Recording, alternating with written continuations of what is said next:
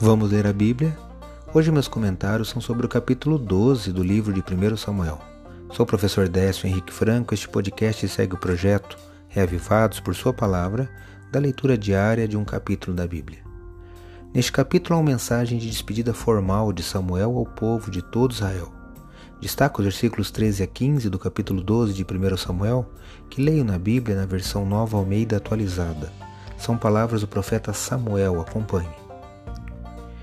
E agora aqui está o rei que elegeram e que pediram. E eis que o Senhor deu um rei a vocês.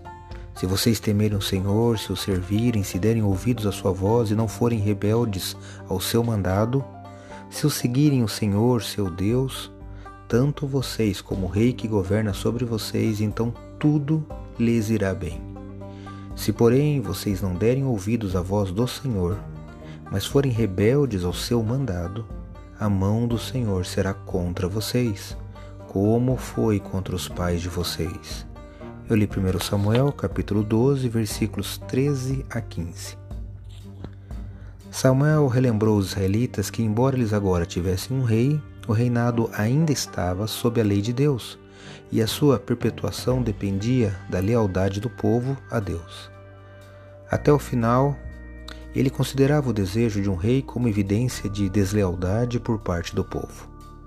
Na continuidade da leitura deste capítulo, observe que Samuel recomendou aos homens de Israel que fossem fiéis a Deus e que o servissem com todo o coração.